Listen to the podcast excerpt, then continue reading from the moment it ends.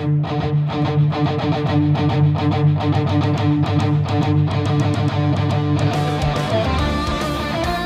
aí pessoal, tudo bom com vocês? Começando aqui mais um episódio do podcast Framboesa TV Cast, trazendo aqui as principais notícias aí que rolaram durante a semana em relação ao cinema, em relação às séries de TV aí. Essa semana até que foi bem tranquila, não teve tantas revelações assim bombásticas, pelo menos não que eu tenha colocado aqui na minha pauta, mas se acomoda aí onde você estiver para ficar informado aí sobre as notícias. Essa semana eu tava aqui pensando sobre as datas de lançamento aqui dos episódios do Framboesa TV Cast. A postagem dos episódios do podcast vão ser agora nas segundas-feiras, a partir do meio-dia dia, ao invés dos sábados, como eu fazia é, antigamente. Eu fazia até hoje, até esse episódio do podcast. Porque eu quero que você comece aí a semana já ouvindo o podcast Framboesa TV e não que você termine a semana ouvindo o podcast. Você aí que tá ouvindo o podcast já fica aí informado, já fica aí sabendo que às segundas-feiras vai sair episódio novo do Framboesa TV Cast, que vai ser o Framboesa News em específico, reunindo aí as principais notícias da semana. Então, para você que gosta aí de ouvir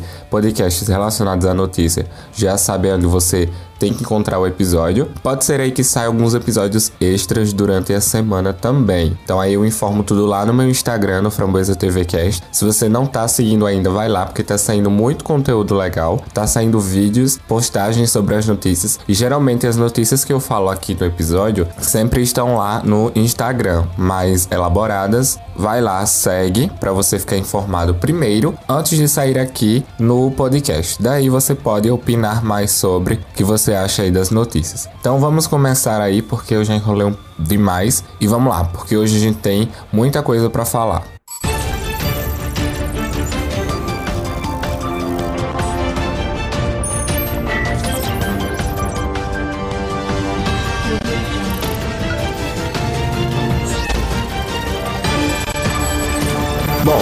Começar aqui o podcast de hoje não falando exatamente de uma notícia, mas de uma revelação aí, de uma curiosidade. O Dwayne Johnson, ele revelou aí no seu Instagram durante essa pandemia que ele foi convocado aí, ele foi chamado, na verdade, para ser o Willy Wonka lá em A Fantástica Fábrica de Chocolate de 2005. O diretor Tim Burton parece que pensou aí por alguns segundos em chamar aí o Dwayne Johnson para interpretar esse personagem. Durante a quarentena aí o Dwayne Johnson aproveitou esse momento para mostrar aos filhos dele o filme A Fantástica Fábrica de Chocolate, lá o clássico de 1900 e tanto, e aí, ele revelou aí na legenda, ele falou que os filhos dele gostaram muito do filme, que depois do filme eles pediram até para o pai comprar chocolate, essas coisas assim, e vários doces. E também trouxe essa informação de que por alguns segundos o Tim Burton considerou ele aí como o ator certo para fazer o personagem do Willy Wonka.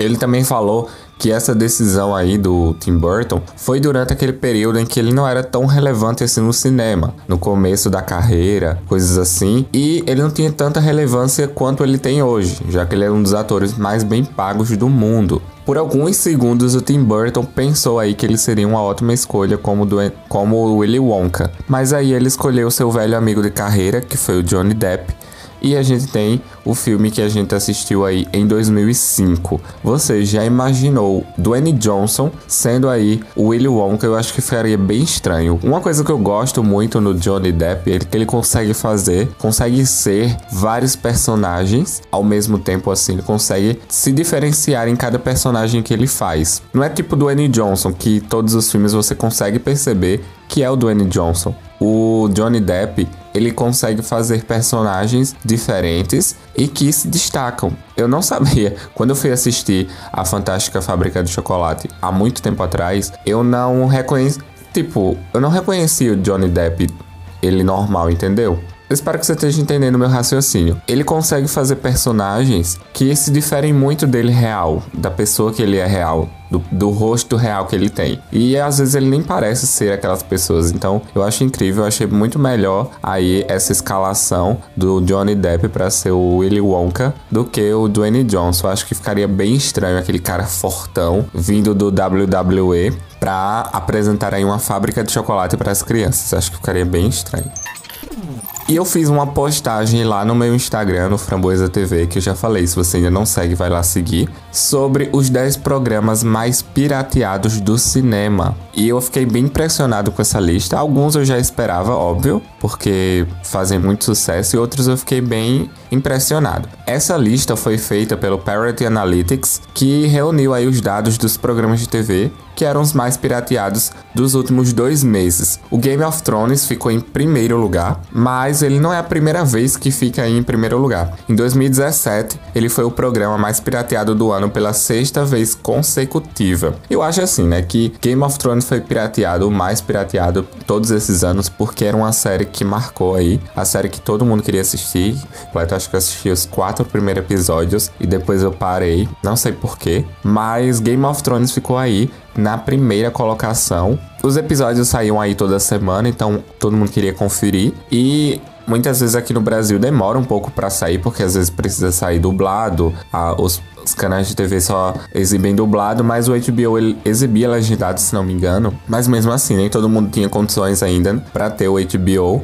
E daí as pessoas recorriam aí aos sites na internet. Não julgo, já fiz muito e ainda faço. E ele sendo o primeiro lugar também gerou aí um, uma coisa na, na empresa para que os provedores de internet mandassem uma mensagem aí para a galera quando estivesse assistindo pirateado. Porque ele era tão pirateado que as pessoas da empresa disseram assim: cara, a gente tem que ter um jeito de fazer com que as pessoas parem de piratear, piratear isso. Então, o único jeito que eles pensaram era que os sites, quando você entrasse no site e tivesse lá o, a opção de Game of Thrones pirata, você recebesse uma mensagem aí dizendo que você tá fazendo pirataria que não é certo e você não devia estar tá fazendo aquilo. Mas mesmo assim, o brasileiro, mesmo assim, ia continuar assistindo a série de boas, era só fechar e continuar assistindo. Bom, e o segundo lugar dessa lista ficou com Rick e Maltin, que eu não achava que fazia assim tanta diferença para o público para ficar em segundo colocado. Terceiro, My Hero Academia, que foi o que eu mais me impressionei. Eu não sabia que um anime poderia estar entre os mais pirateados. Em quarto lugar, a gente ficou com The Walking Dead. Uma curiosidade sobre mim, na verdade, é que eu assisti The Walking Dead no YouTube. Olha só, faz muito tempo. Era quando tava lançando ainda, acho que a terceira temporada, quarta temporada, alguma coisa assim. E os episódios eu não. Acho que eu não sabia onde procurar para assistir. E daí eu coloquei no YouTube para assistir The Walking Dead. Apareceu o primeiro episódio, depois foi aparecendo o segundo, depois o terceiro, e assim foi. Eu terminei a primeira temporada, depois eu terminei a segunda temporada, e aí eu comecei a assistir a terceira temporada. Só que aí começou a não ter mais os episódios. Então aí eu assistia tinha episódio que eu assistia em espanhol. Outros episódios eu assisti meio que cortado porque não tinha os episódios completos. Então foi bem louco essa minha jornada com The Walking Dead. E também foi a única vez que eu assisti The Walking Dead e eu parei na terceira temporada, eu desisti da série e larguei ela. Em quinto lugar, a gente tem a animação Bob Esponja Calça Quadrada. Em sexto lugar, a gente tem Os 100, que inclusive tá saindo nova temporada esse ano. E me desculpa aí CW, me desculpa aí a lei, mas eu estou assistindo a nova temporada aí por sites. Em sétimo lugar, a gente tem um novo programa da Disney, Mandalorian, que é um programa recente, novo, tem apenas uma temporada, indo para a segunda temporada agora e já está aqui na lista dos 10 programas mais pirateados. Então quem gosta de Star Wars tá aí indo com força para cima de Mandalorian, já que o Disney Plus ainda não chegou aqui no Brasil e eu vou falar mais dele daqui a pouco, mas a série já tem aí seus fãs buscando de tudo aí para assistir essa série. Em oitavo lugar, a gente tem a queridinha da CW dos heróis, que é o Flash. Em nono lugar, a gente tem Agents, Agents of the Shield, que tá aí em nono lugar, a série da ABC, da Marvel aí. Também vou falar dela hoje, daqui a pouquinho. E por último, a nova série animada da Arlequina, do universo aí da DC. Falando também em Game of Thrones, voltando um pouquinho a falar do Game of Thrones, ele foi eleito o programa da TV do século 21. Olha só, a série marcou tanto, foi tão bem produzida, tão bem feita, incluindo o final que ninguém gostou muito, né? Ah, os fãs da série não gostaram muito. E a série derrotou muitos outros queridos aí da TV também, como Breaking Bad e Chernobyl. Chernobyl também foi incrível, eu assisti a série. E Game of Thrones derrubou esses, essas produções aí, essas super produções. Na lista também de séries do século, a gente tem também Doctor Who, Sherlock e Stranger Things. Bom, e eu falei agora há pouco sobre Flash, e olha só essa notícia que saiu há pouco tempo aí sobre a série do Flash. Ela vai entrar agora na sua sétima temporada em 2021, só que aí tá rolando uma certa confusão aí nos bastidores, porque tá havendo aí uma disputa de teste de Covid em Vancouver. Na cidade lá do. O, a série é gravada lá no Canadá na cidade de Vancouver. E lá a cidade, no caso a pandemia já foi meio que controlada. O local lá, ele já tá tranquilo, não tem mais assim casas exorbitantes de coronavírus, tá tudo mais tranquilo. E a produção de Hollywood vai fazer essas gravações lá, no caso a produção aí de Flash. São exigidos que a equipe faça testes aí toda semana, para saber, né, se a equipe contraiu algum vírus ou alguma coisa assim, de acordo com o sindicato de Hollywood. Tem que fazer aí toda semana. Só que aí houve uma reviravolta muito louca que o sindicato de Vancouver não quer que a equipe faça é, testes toda semana.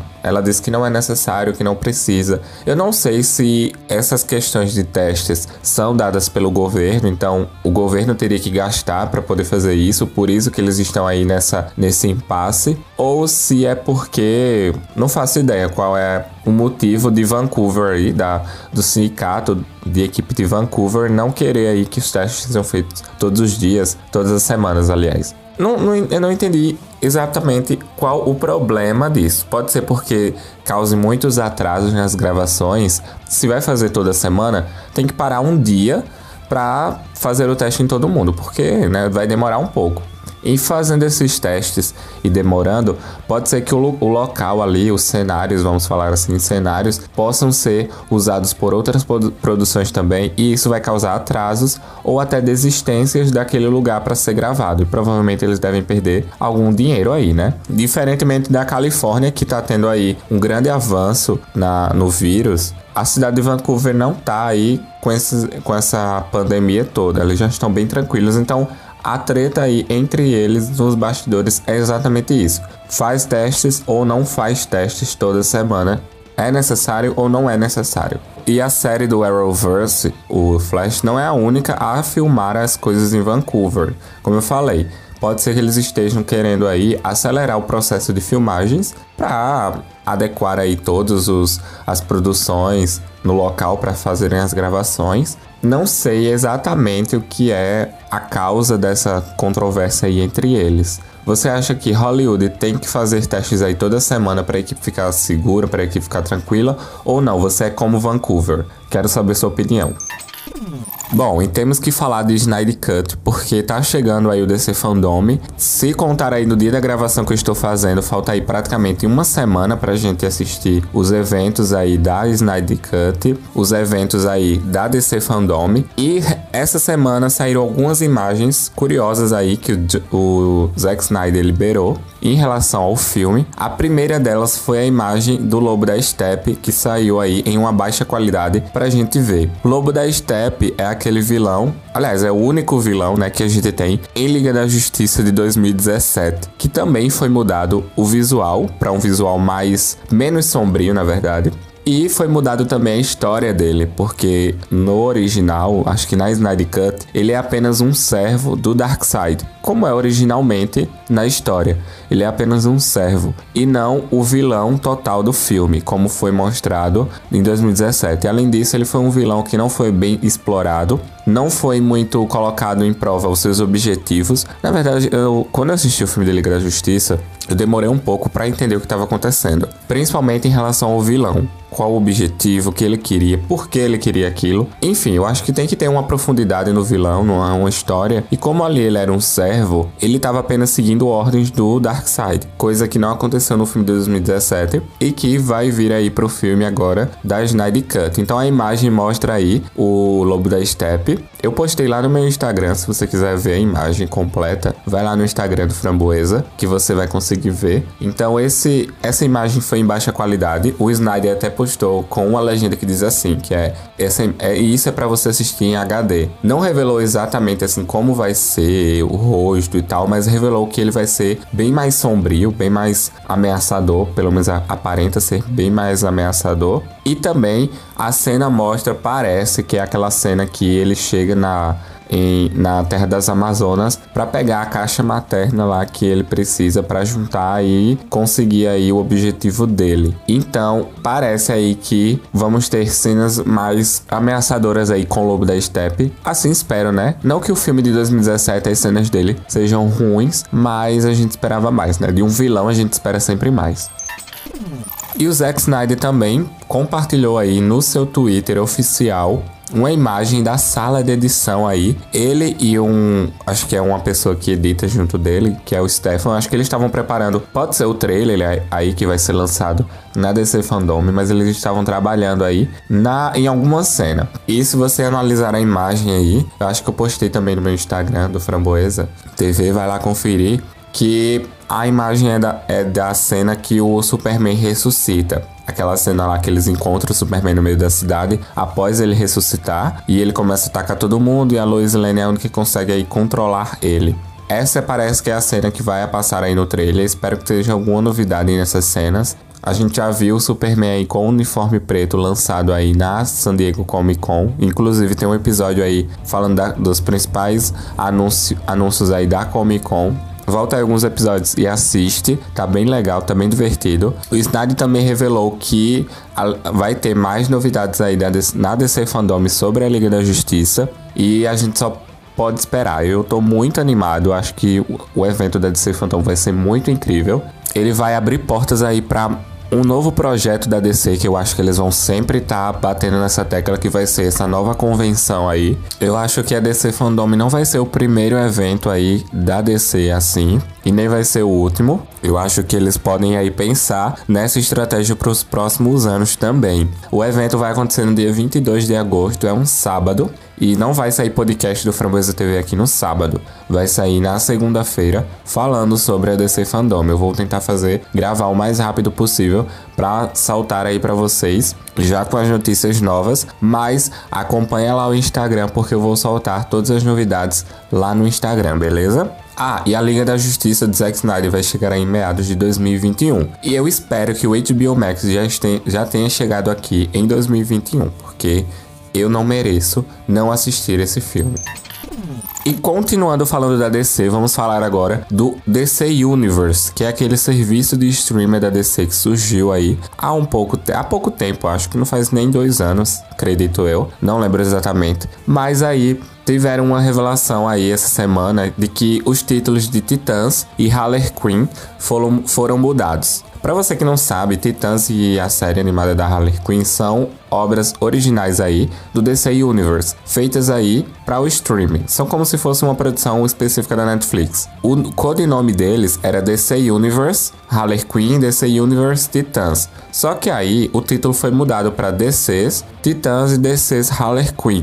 Isso gerou um burburinho na internet, porque geralmente, para diferenciarem nessas produções do cinema, TV, streaming, tinha esses codinomes. E aí ficaram especulando de que o mesmo tinha acontecido com Stargirl antes dele sair aí do DC Universe. Se você não acompanha o Framboesa News, eu falei em alguns episódios que as séries da DC estavam passando aí por algumas turbulências, já que estava surgindo aí um novo streamer que era o HBO Max. A série da Stargirl vai agora para a CW. Ela já passava na CW antes, mas agora a produção vai ficar com a CW e acho que ela vai começar aí a fazer parte do Arrowverse, mas não se sabe exatamente se o nome da Stargirl antes era DC Universe Stargirl. Então os, os fãs começaram a especular isso de que essa retirada desse nome DC Universe pudesse significar alguma coisa em relação aí ao streamer, já que o HBO Max está chegando aí. Aliás, já chegou, né? E trazendo muita novidade, incluindo coisas da DC. Então,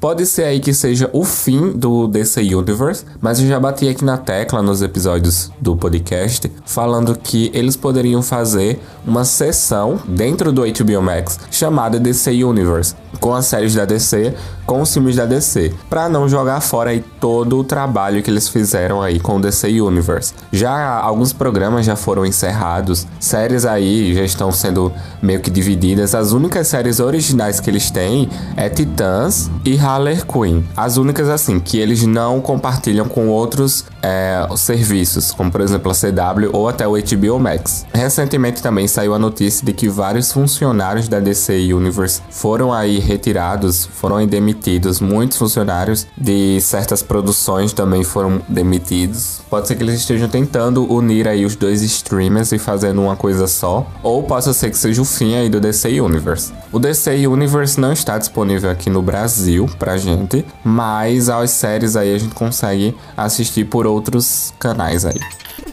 Bom, e para esquentar o clima aí da DC Fandom, voltando a, a, falar sobre ela um pouco mais, a DC aí postou alguns vídeos de alguns personagens aí peculiares. Ele postou o vídeo de Ezra Miller, de Gal Gadot, Zachary Levi, da Margot Robbie também. Enfim, aqueles vídeos de TikTok bem rápidos, fazendo os personagens convidarem as pessoas, na verdade os atores convidarem as pessoas para se vestirem e irem para DC Fandom. E aí o vídeo mostra é, as pessoas de cosplay dos personagens dos atores. Então, cosplay do, do Flash, cosplay da Mulher Maravilha, cosplay do Shazam, cosplay da Batwoman, da Arlequina. Então, tem vários videozinhos que foram soltados aí na página oficial, no Instagram oficial aí do DC. Também foi, eles soltaram no, no Instagram da Warner. Então, procura lá para você assistir esses vídeos bem divertidos. E só confirma aí de que a gente vai ter muita novidade em relação aos filmes. A gente vai ter, provavelmente a gente vai ter trailer aí do Mulher Maravilha. Vai ter informações do filme solo do Flash que tava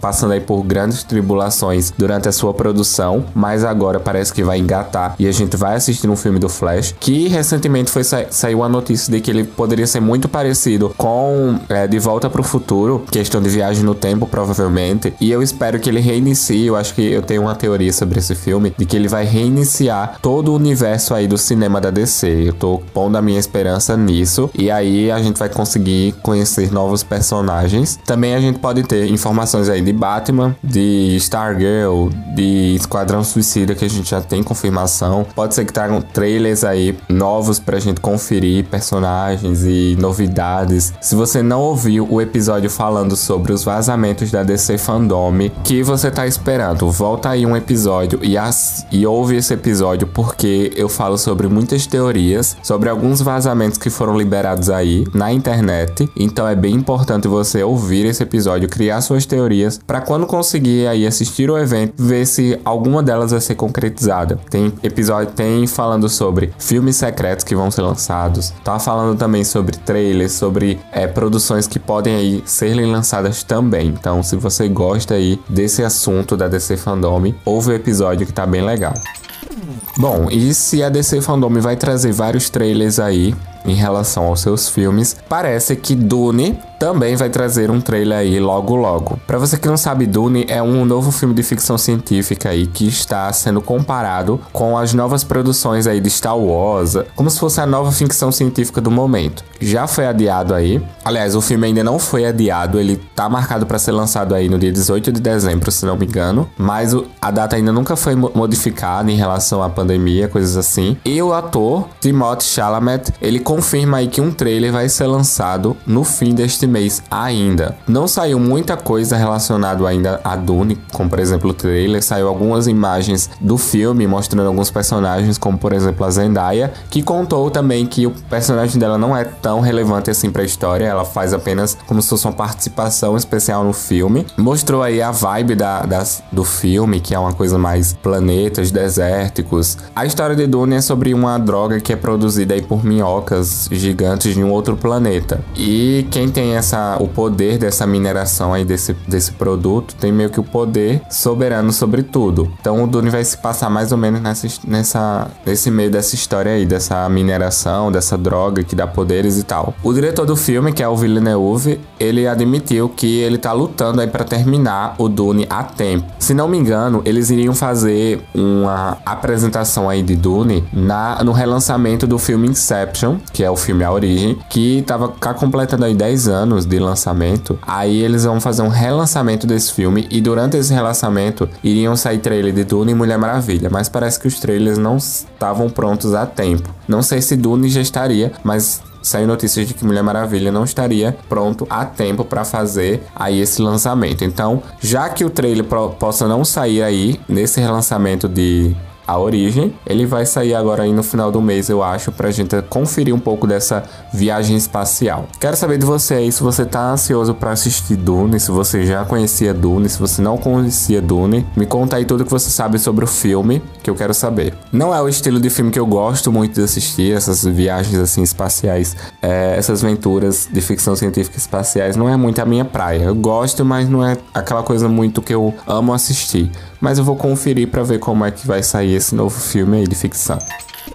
Bom, e agora eu trouxe aqui mais uma curiosidade para você. Você já imaginou você começar a assistir Netflix e aquele sonzinho que começa antes de toda série, todo filme ser o barulho de uma cabra? Exatamente isso que você ouviu. Antes de sair aquele tundum que a gente conhece na Netflix, o som era para ter sido o som de uma cabra. Exatamente. O diretor, o produtor aí da Netflix, o Todd L, o editor de sons aí do Oscar, eles participaram aí de uma de um podcast que fala sobre é, efeitos sonoros do cinema, séries, coisas assim. De efeitos sonoros marcantes. E eles foram convidados aí para falar sobre o som aí da Netflix, o Tundum que a gente conhece. Daí ele revelou que tinha vários efeitos sonoros para eles escutarem, várias coisas para eles escolherem. Só que o diretor aí, o Todd Yeller, falou que ele viu um efeito, um som que era meio que uma cabra e um leão, alguma coisa misturado assim. E ele disse que gostou muito e que seria esse o som escolhido para ser da Netflix. Mas aí depois depois foram passando outras coisas e aí eles escolheram o Tudum que a gente conhece hoje.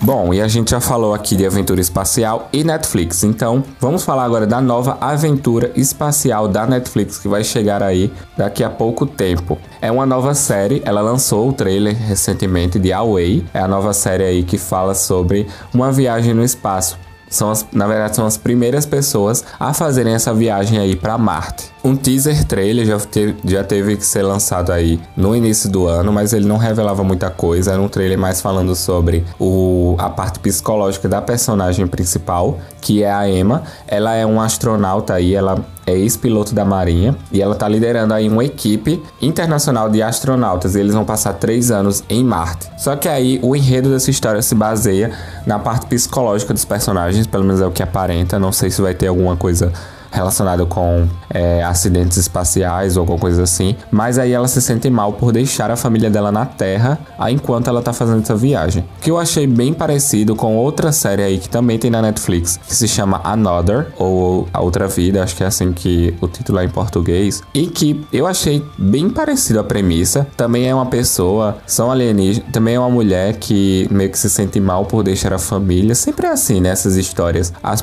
as pessoas que vão para essas viagens no espaço espaço sempre se sentem mal por deixar a família na Terra. Então a pergunta é por que foi, minha querida? É só ficar na Terra, não ir. Enfim, revoltas à parte. Então a série é bem parecida. Eu deixei de assistir porque eu achei muito chata a série, eu achei bem nada a ver. Então procura lá, Another, e tenta aí entender se é a mesma coisa de Away, não sei. Mas é a mesma coisa. Aquela família na Terra, a família e o outro no espaço. E tem alienígenas na Terra também. Essa é mais. Essa história é, um, é mais diferente, claro. Porque conta a história de alienígenas e coisas assim. Não sei se nessa série também vai ter essa pegada mais alienígena. Ou se vai ficar nessa história mesmo de arrependimento. E também não é a primeira série da Netflix aí a abordar esse tema de espaço, né? A gente tem Perdidos no Espaço agora, que vai terminar com a sua terceira temporada. Chegando aí, o tema espacial já é bem explorado aí pela Netflix. Alguns filmes também da Netflix também são com esse mesmo tema. Então vamos ver aí o que eles estão preparando. Eu fiquei curioso para assistir, vou assistir, mas se começar com aquela ladainha de que, ah, minha, eu só fica essa história batida de eu tenho não devia ter deixado a minha família, eu não, não curto séries assim. A série vai chegar aí no dia 4 de setembro de 2020, daqui a pouquinho a gente já tá quase terminando o mês, mas bota ela aí na sua lista para depois a gente assistir e comentar sobre ela. Falando aí em produções da Netflix, os criadores aí de Avatar a lenda de Aang anunciaram que eles estão saindo aí do projeto live action da Netflix. Foram, foi anunciado aí há, há, algum tempo que a Netflix estaria preparando uma série aí de A Lenda de Aang, que é aquele, aquele desenho animado super incrível, muito bem feito, extremamente incrível. Eu amo esse desenho, sério. Acho que tá na lista dos meus desenhos favoritos da minha vida inteira. E a Netflix está preparando aí uma série pra gente assistir live action. Já teve um filme aí live action de, de Avatar, que foi péssimo Eu falei sobre ele aí no episódio de As Piores Adaptações do Cinema. Volta aí, alguns episódios foi bem no início do podcast eu falei sobre esse filme. Eu não acho o filme ruim em questão de efeitos especiais, de mitologia, coisas assim. Eu acho o filme muito acelerado, muito rápido, as coisas acontecem desnecessariamente. E aí a Netflix viu que esse desenho faz muito sucesso e resolveu adaptar. Só que aí os diretores anunciaram em uma carta aberta, na verdade foi o Michael Di Martino, que é um dos diretores, um dos, dos, dos criadores, na verdade, que eles estariam saindo do projeto por diferenças criativas. Ele falou o seguinte, abre aspas, eu vou tentar ler um pouco aqui, eu vou, eu vou tentar ler alguns trechos aqui da carta, mas eu também postei lá no Instagram do Framboesa TV esses trechos que eu vou ler aqui, então preste atenção. Abre aspas. Qualquer que seja a versão que acabe na tela, não será a que Brian e eu tínhamos imaginado ou pretendíamos fazer. Então a gente já viu aí, sério, velho, se a Netflix, eu, eu confio assim mais ou menos na Netflix, né, para as adaptações. Teve a adaptação de Death Note que as pessoas odiaram, que inclusive eu assisti a adaptação e eu achei bem premonição quando eu tava assistindo, eu achei que era um filme de premonição, bem diferente do que seria realmente o anime. Eu acho que as pessoas não entendem que quando a gente quer uma adaptação do nosso anime, do nosso desenho, eu acho que a gente quer uma adaptação fiel e não uma coisa nova, trazendo coisas novas. Eu acho que a gente pelo menos eu sou, sou assim, né? Eu quero ver a mesma coisa que eu vi no anime, só que agora real. Espero que eles não estejam estragando aí o meu avatar. Por favor, Netflix, não faça isso. Continuando aqui a falar sobre alguns trechos da carta. Abre aspas. Posso finalmente dizer que não estou mais envolvido com o projeto. Após dois anos de trabalho de desenvolvimento, Brian e eu tomamos a difícil decisão de deixar a produção. A Netflix disse que estava comprometida em honrar nossa visão para esta nova versão e nos apoiar na criação da série. Infelizmente, as coisas não ocorreram como esperávamos. Percebi que não poderia controlar a direção criativa da série, mas podia controlar como respondia. Então, optei por sair do projeto. Foi a decisão profissional mais difícil que já tive que tomar e certamente não a que tomei levianamente, mas foi necessária para minha felicidade e integridade criativa. Fecha aspas. Cara, eu tô. Depois que saiu essa carta, confere a carta completa, não completa, mas alguns trechos que eu selecionei que eu achei mais importante, lá no Instagram do Framboesa TV. Não vou ler todos aqui para não ficar aquela coisa meio chata de monótono de ficar lendo, mas eu vou comentar porque eu fiquei bastante preocupado depois que eu ouvi isso. Na verdade, que eu ouvi eu lendo, né? Porque, velho, a adaptação é uma coisa muito complicada. Sempre vai ter alguém que não gosta da adaptação. Vai ser 880. Ou as pessoas vão amar ou as pessoas vão odiar. E essas notícias aí não são tão boas assim.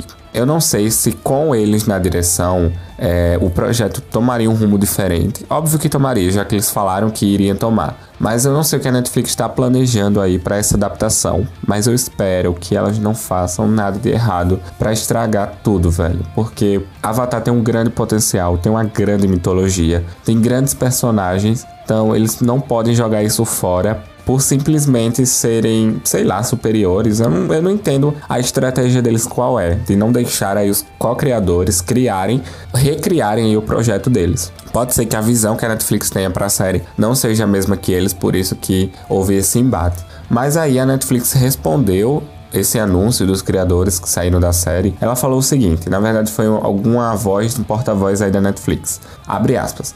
Temos total respeito e admiração por Michael e Brian e pela história que eles criaram na série de animação Avatar. Embora eles tenham optado por abandonar o projeto, estamos confiantes na equipe de criação e sua adaptação. Fecha aspas.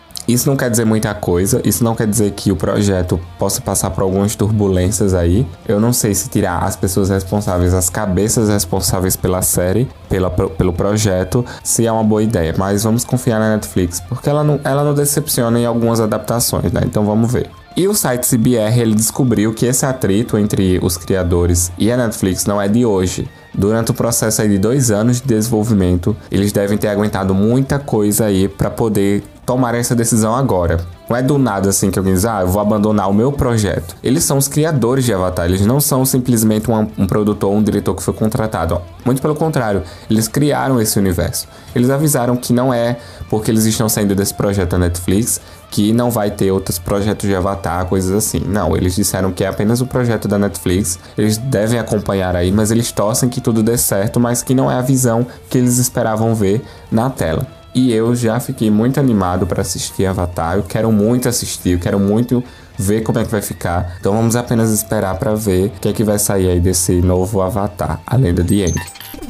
Bom, e agora vamos falar do outro stream aí, competidor da Netflix, que é a Amazon Prime, que lançou essa semana aí oito filmes. Na verdade, ela não lançou, ela lançou um cartaz de divulgação de que vão ser lançados aí oito filmes num, num programa aí intitulado Welcome to the Blumhouse, que é meio como se fosse Bem-vindo à Blumhouse. E aí, o site da Variety falou que esse programa aí que ele vai liberar se consiste em oito filmes que vão compartilhar um tema em comum entre eles. Se você olhar a foto de divulgação eu postei lá no meu Instagram também do Framboesa TV. A foto de divulgação é como se fosse uma casa e cada cômodo da casa tem é, meio que uma história, acontecendo uma história. Então não sei se é um universo é, que eles compartilham o mesmo universo, se é tipo o mesmo a mesma enredo, não sei. Eu sei que eles estão planejando aí esse universo juntos da Blumhouse. E esses quatro filmes vão ser lançados esse ano e os outros quatro filmes vão ser lançados no ano que vem. Os dois primeiros filmes se chamam The Lie e o outro é Black Box, que vão estrear no dia 6 de outubro. Agora, daqui a pouquinho. O Black Box é sobre um pai solteiro que perdeu a esposa e uma memória no acidente de carro. E depois de ele passar aí por um tratamento experimental, ele começa a se questionar quem ele é realmente. Esse filme ele é dirigido pelo Emmanuel Ozei Kufor Jr. O segundo filme, que é o The Lie, ele é escrito e dirigido pela Vena Sud e é conta a história de dois pais que devem lidar aí com as consequências da chocante confissão da filha sobre o assassinato do seu melhor amigo. A gente já viu que esse filme, é esses filmes vão ser meio que umas coisas de mistério, umas coisas de suspense, uma coisa bem thriller. E aí a gente vai ter mais dois filmes também lançados no dia 13 de outubro. Então marca aí. Dia 6 de outubro você vai assistir The Lie e Black Box. E no dia 13 de outubro você vai assistir Evil Eye e Nocturne. O Eye tá produzindo aí pela Priyanka Chopra, que é uma atriz aí super incrível, e seguirá aí uma mãe que se convence que o novo namorado da filha compartilha uma conexão com o seu passado. Me lembrou muito Desejo Sombrio, mas tem nada a ver. E a Nocturnes vai ser dirigido por Zul Kirk, que vai ser aí a sua estreia no cinema. Que legal aí, muito interessante isso. E ele vai explorar uma academia de artes de elite que uma jovem estudante de música descobre um caderno misterioso que pertence ao seu colega de classe que recentemente faleceu. Então, já vimos aí que vão ser muitos mistérios a serem desvendados. Achei bem parecido com alguns filmes da Netflix, que ela solta aí alguns filmes bem de suspense, bem suspense chato. Eu espero que o roteiro aí não seja um roteiro muito é, escasso, sejam histórias bem aprofundadas, bem interessantes de, de se assistir e que não seja aqueles filmes da Netflix de soluções óbvias, que por exemplo a pessoa que tá em perigo tem a solução óbvia de escapar, tem como fugir, sempre tem alguma brecha e o personagem nunca sai. Espero que seja filmes bem mais complexos do que a gente esteja pelo menos imaginando apenas lendo aí a descrição, a sinopse. E a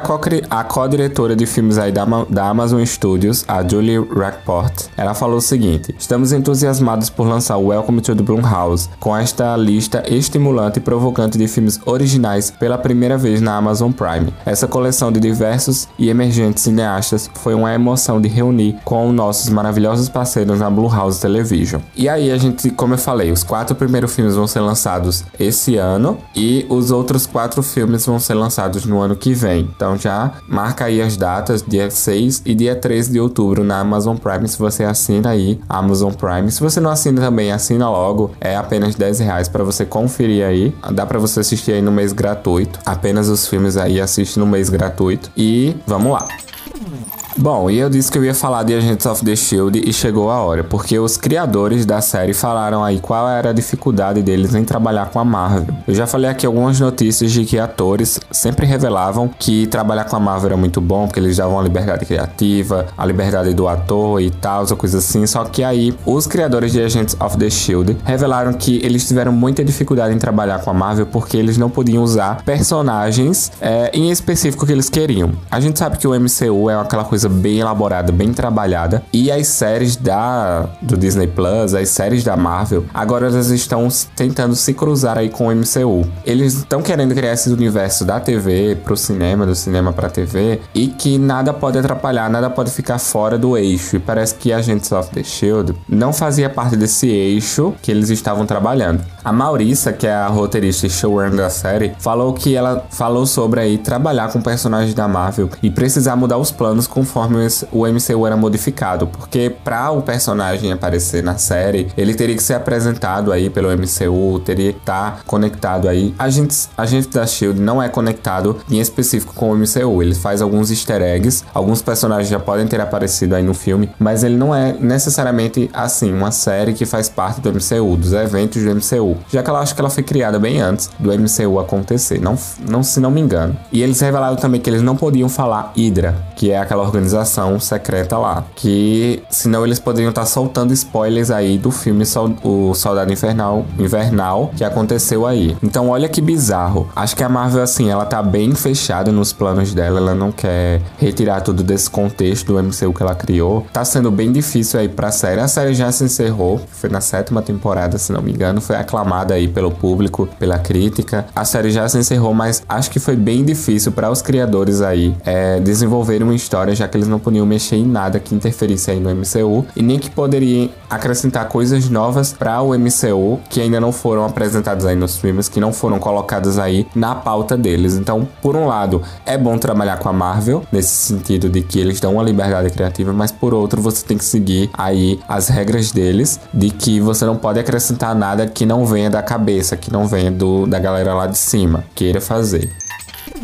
E antes de eu ir para a última notícia, eu quero que você que ainda não segue aqui o podcast do Framboesa TV, comece a seguir. Só lembrando para você que os episódios vão sair a partir de segunda-feira, meio-dia, ao invés de sábados às seis da noite, como eu fazia antes. Esse é o último episódio que vai sair no sábado, o resto vai sair agora. Todos os outros vão sair agora a partir de segunda-feira, meio-dia. Então já deixa aí anotado no seu calendáriozinho. Já bota seu alarme para quando você vê lá, já, tá, já vai estar tá o episódio pronto para você assistir, para você começar aí a semana ouvindo o podcast Framboesa TV e sabendo aí das notícias que estão acontecendo aí no mundo do cinema. Lembrando que se você não segue o Instagram também, lá tá saindo bastante conteúdo. Eu tô fazendo alguns vídeos rápidos para você assistir lá no IGTV. Então se você quiser conferir mais conteúdo ainda, vai lá Agora vamos para a última notícia que é falando do Disney Plus, que finalmente vamos ter aqui o Disney Plus no Brasil. Ele vai chegar aqui na América Latina, se não me engano, em novembro. A notícia já havia saído de que o, o streamer iria chegar em novembro, mas eu trouxe aqui para comentar um, um negócio, porque parece que estava tendo uma treta entre o Disney Plus e a Claro. A Claro ela também tem o seu serviço de streamer,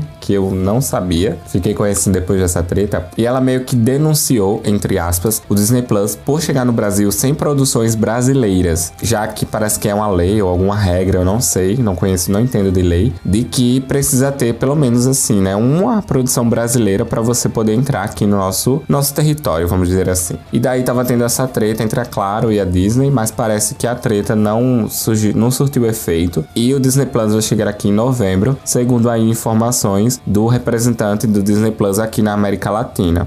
E aí a gente já sabe, vai trazer bastante conteúdo da Disney, séries originais, séries que a gente assiste na programação normal da Disney, que marcaram a nossa infância, pelo menos a minha marcou. Então, se você. Eu quero saber de você. Você vai assinar o Disney Plus? Acho que ele vai chegar mais ou menos por 30 reais, se não me engano. Alguma coisa assim. Mas eu quero saber, você vai assinar o Disney Plus? Você. Quais os streamers que você tem? Se você vai ter o top 3 da, dos streamers, que é Amazon, Netflix e Disney Plus, pelo menos aqui no Brasil. Quero saber aí. Você tá animado para o Disney Plus? Vai chegar Mulan também aí pra gente assistir. Eu quero saber de tudo aí. Comenta aí todas as notícias notícias que você ouviu aqui no podcast. E não esquece de seguir o Instagram. Não esquece também de seguir o podcast para ficar sabendo das novidades. Então é isso, até o próximo episódio. Tchau!